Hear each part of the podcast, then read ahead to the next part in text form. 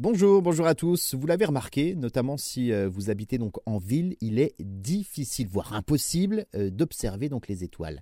D'après une dernière étude de l'Institut Paris Région, le nombre de points lumineux a augmenté de 80% ces 25 dernières années en Ile-de-France, hein, plus qu'ailleurs, et près de 65% de ceux qui ne peuvent pas y échapper estiment que cette lumière altère leur sommeil et donc leur santé. Des sources lumineuses qui coûtent cher, elles perturbent la biodiversité.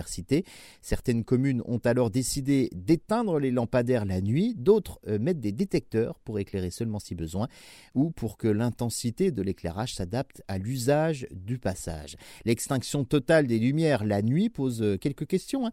D'abord de sécurité, de chute. Il y a également l'opération le jour de la nuit pour sensibiliser contre la pollution lumineuse et pour protéger la biodiversité nocturne.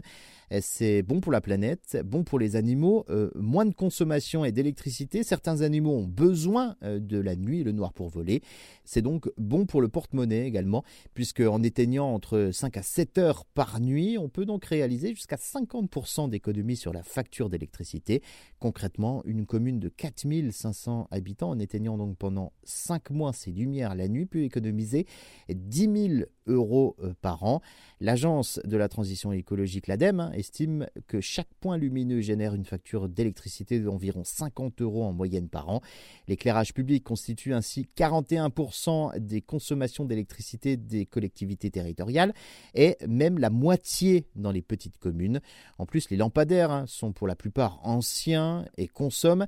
Seulement 3 à 5% sont remplacés chaque année, ce qui signifie qu'à ce rythme, il faudrait près de 20 à 30 pour renouveler l'ensemble du parc des lampadaires en France.